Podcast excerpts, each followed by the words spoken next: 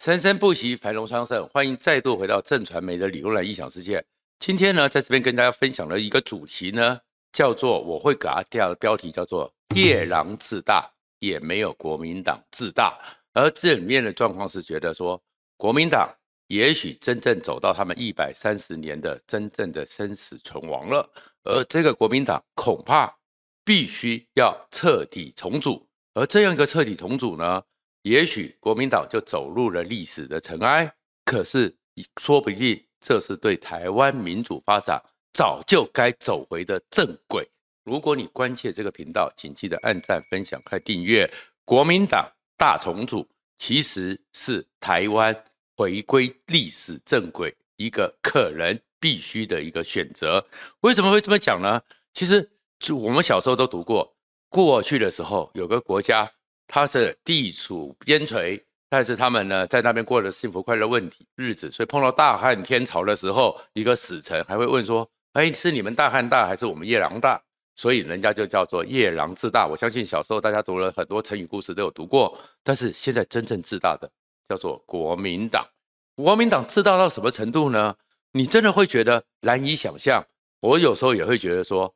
我也无法理解，小时候啊，我是从眷村长大的第二代的外省，所谓的外省人第二代，所以呢，我听得懂闽南语，但是我不会讲闽南语。然后有我妈妈是云林的农村人，所以阿公阿妈那一边当然都讲闽南语。我小时候就听一句话，他们常常讲叫“紧”，讲都说“美 C 哦，砍拖出兵”，你不会生小孩子哦，你就牵拖到是邻居害你的。那时候还只是听了以后哦，觉得哦，老人家讲这个。最近看到国民党，还真的觉得老人家讲这句话最适合国民党。每 say 都砍多触逼，什么意思呢？明明是你现在国民党和侯友宜非常的脆弱，你们呢需要跟人家去拜托，需要去跟人家合作，但是呢你们却夜郎自大，好像你们才是天下第一党。这实在是让人家觉得，这不叫每 say 砍吧触逼，这叫做什么呢？怎么讲呢？比如说，明明现在柯文哲的声势和民调，十七份的民调都告诉你柯文哲远胜于国民党，远胜于侯友宜，就国民党还说要柯文哲无条件投降，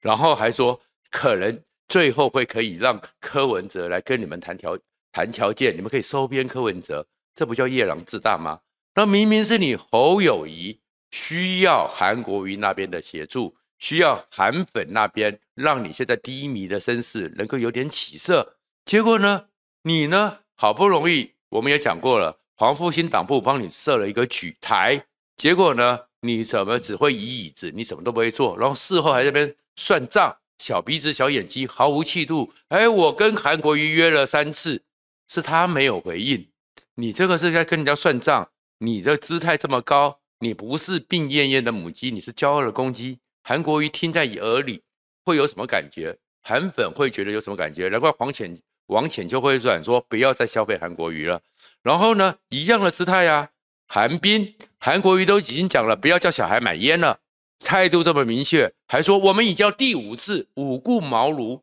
你跟人家在算这个数字，好像都是你们这有需求，是别人不配合。你的姿态哪有这么高的？好像这些东西都是他们的错，你都没有错，是你有提出了需求，他们不配合，都是他们的责任。包含的是台东的那个正副议长联谊会，吴俊立是多么用心的把正副议长都找来，把郭台铭、侯友谊找来，然后呢还刻意的，明明背后就是一个酒店，就是一个饭店旅馆，然后刻意的在露天给大家媒体拍着，然后这媒体拍着。就是至少就会有个握握手、寒暄几句，有破冰的感觉。结果呢，你侯友宜高傲什么呢？你郭台，你先到坐在那边，郭台铭来了，多少的正副议长都去跟郭台铭握手寒暄，你坐着不动，你好骄傲哦。其实你不是起来握个手就好看了吗？然后上台的时候，你是在那边算账吗？在那边指责郭台铭吗？从五一七之后两个月不得其门而入，然后就来了，哎。关公讲的，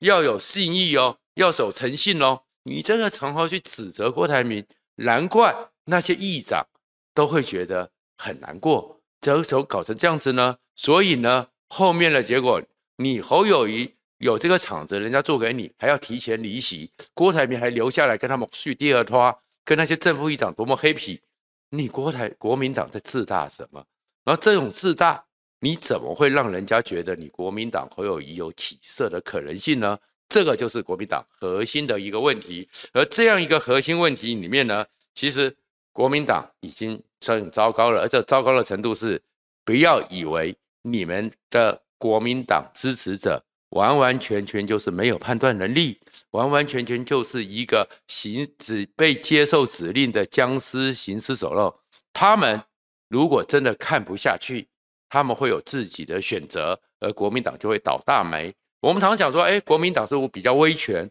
国民党好像不没有像民进党一样是什么众声喧哗。国国民进党是狼，国民党是羊，羊就是默默的跟着领头羊走，才不是这回事了。台湾难得的立民主成就里面，第一个惊天动地的事情，其实像郭雨欣这些，都只是一些理念上，然后一些整个在比较上层结构，真正让社会感到一个震荡的是中立事件。我国中一年级四十三年前的中立事件，而当时的中立事件是国民党的选民是会造反的，国民党的系统。是会告诉党中央说，我不认同你的决定的。在当时一个还在戒严，还在一个宪兵随时可以抓人的白色恐怖时代，国民党的选民是敢翻桌的。这是国民党要知道的。你没有那么自大，原因出在哪里呢？当时的时候，吴伯雄是桃园县长，然后桃园县长之后，后来吴伯雄往上高升，然后吴伯雄呢，还有那个整个国民党的像李焕系统呢，告诉蒋经国他们呢。想要给不是就是欧欧宪瑜，然后呢，但是当时的时候也是蒋经国、崔台青提拔的台湾籍的一个精英许信良也想争，但是这个过程中最后透过了一些运作，还是拉了欧宪瑜代表国民党。但是这里面呢，其实是有一些状况是在这过程中让许信良受了一些委屈。而受了这委屈里面呢，这个过程里面又有一些不透明，而不透明里面呢，就有一些黑箱，所以结果许信良脱党参选，脱党参选就有点像现在搞不好五一七的状况继续延伸下去，而欧宪瑜呢比较温文，比较是非常的 gentleman，所以在选举上缺乏那种爆发力，所以也没有什么渲染力。许信良呢选过一省议员。是当时的风雨之声，哇！那整个口才、造势能力，就最后整个桃园，我们知道是以中青会为主体，整个桃园当时都在国民党掌控之下，十大中青会有八个中青会根本就完全倒戈，根本就不甩你国民党，不甩你蒋经国，不甩你李焕。那个时候是戒严时代，民国六十几年的时代，你都敢这样子干了。你就知道说，其实国民党不是这么温驯的羊，然后最后搞到最后呢，那国民党当时在那个时代没办法，所以传出在坐票，那传出坐票，选民就这样认了吗？选举民主，这其实是一个普世价值，连国民党党员都是非常相信的。所以当传出坐票的时候，掀了整个投票所，火烧了中立警分局，这叫做中立事件。那中立事件之后呢？最后，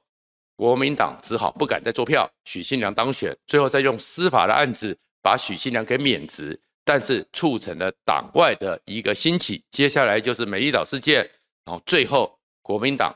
其实反而成了民主化里面被检讨的对象。所以现在的当年的国民党在那样一个形势之下，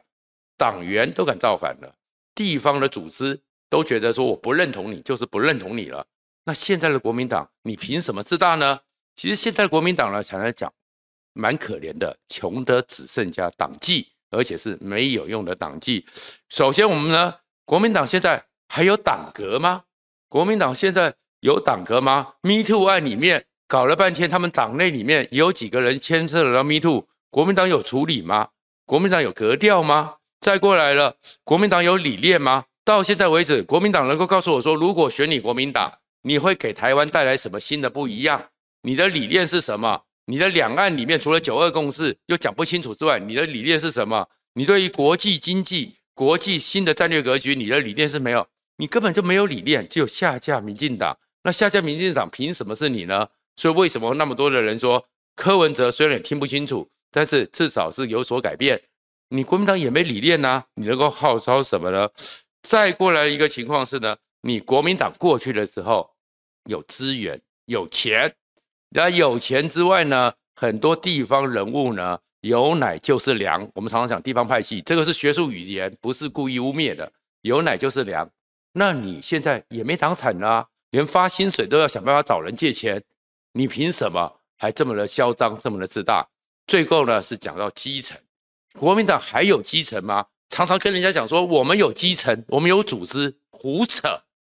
其实国民党的基层组织几乎早就完全崩毁，而这个崩毁有一个人，有一个时代是最重要的时代。其实国民党慢慢的在政党轮替之后，在台湾社会民主化之后，地方党部本来就没有过去的那么强大，慢慢萎缩。但是最后临门一脚，就是马英九当党主席，金溥聪当秘书长的时代，因为他们觉得他们要清廉，他们要公清正，他们这不沾锅的。他们是不容许任何灰尘的人，所以精简党组织。而精简党组织呢，把整个地方党部几乎就是人员也精简了，很多地方党部呢也快没有了。然后另外一个是为了党产，因为地方党部里面有很多时候，当年在整个那个威权时代也被人家追讨党产，地方党部的有些资产，其实党产会还在追讨。然后另外一个情况是，你也没办法养这么多人。每个月要花几亿元的薪水，把党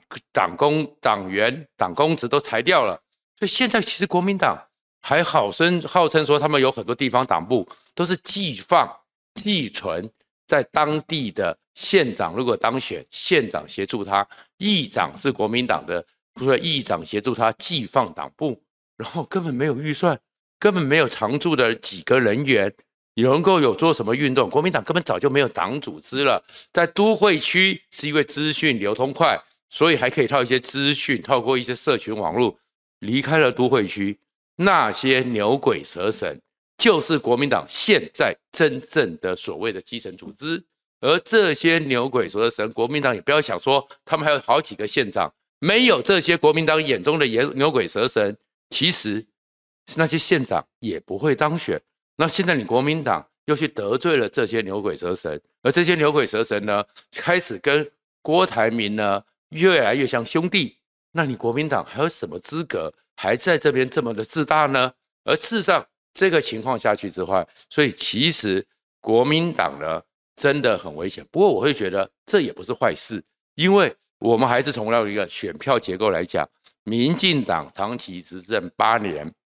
当家三年，连狗都嫌，这本来就是民进党会被挑战的地方。而且呢，民进党确确实实，很多人心里都有一堆民进党那些小鬼吃香喝辣、张牙舞嘴的很多记忆，讨厌民进党这样一个在社会里面是一个绝对超过半数以上，很多人心里中觉得应该要让民进党休息一下、缓息一下的心情，所以非绿是在的。可是这个非绿不代表你国民党就一定可以代表他，因为你国民党早就不像话了。所以接下来不管是九一七郭台铭是不是会出来独立参选，或者是柯文哲会被民众党独立参选，还有是国民党硬挺着侯友谊，这三方在整个非绿里面不会有那种上层的人分赃式的谈完，而是在这样一个选民基础里面，他们三只脸鱼互咬。咬到最后看谁最大，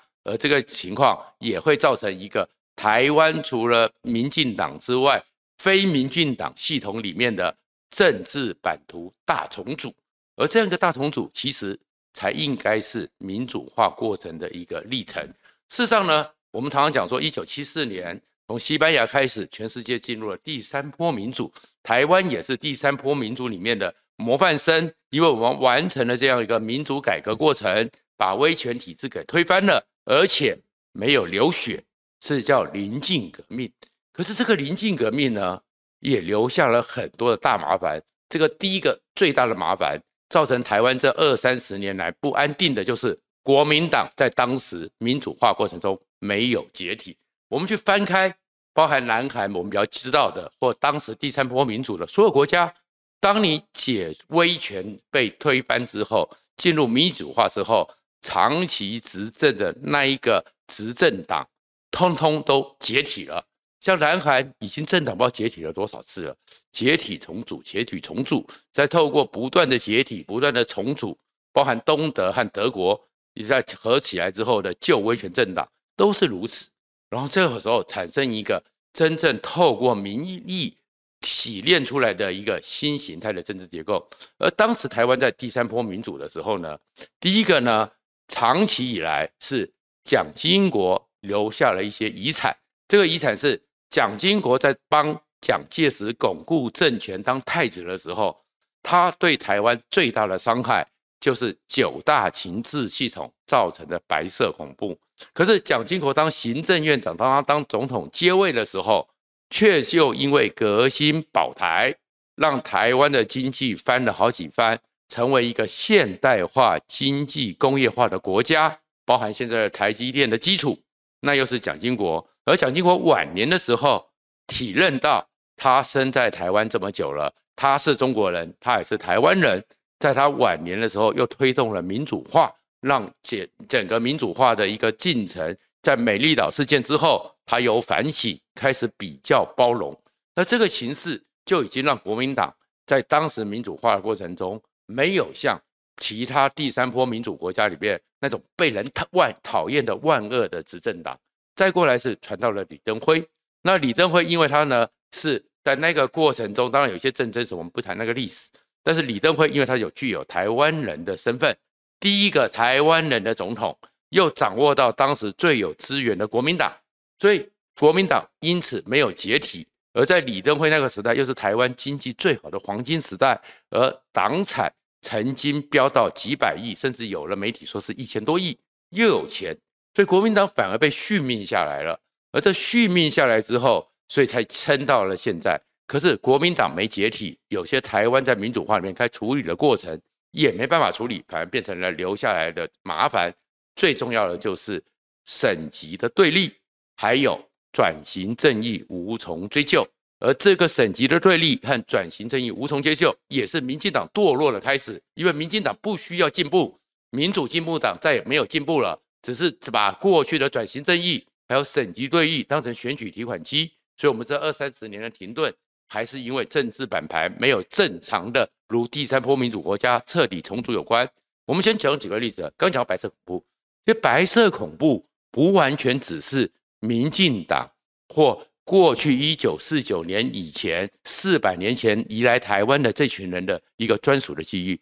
对于一九四九以后所谓的外省人是更严重的。根据国家目前所对于白色恐怖那个时候的一个赔偿条例，人数里面呢，本省人、外省人几乎是一半，而外省人还稍微多了一点点。所以其实白色恐怖的受害者不是只有本省人，外省人也受害很多。而且呢，在当时的时候，外省人的人口大概只占百分全台湾人口的百分之十六。而且慢慢的向下降到百分之十二、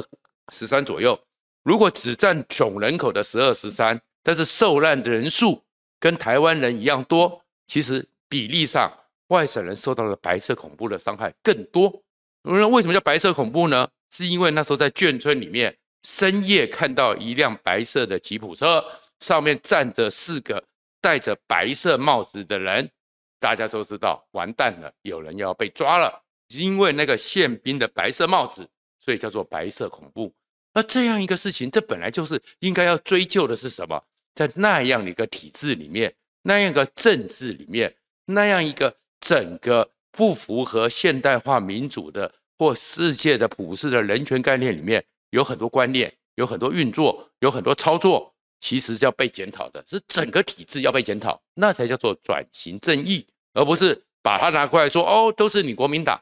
因为你要知道的是，转型正义要求的是 “never again”，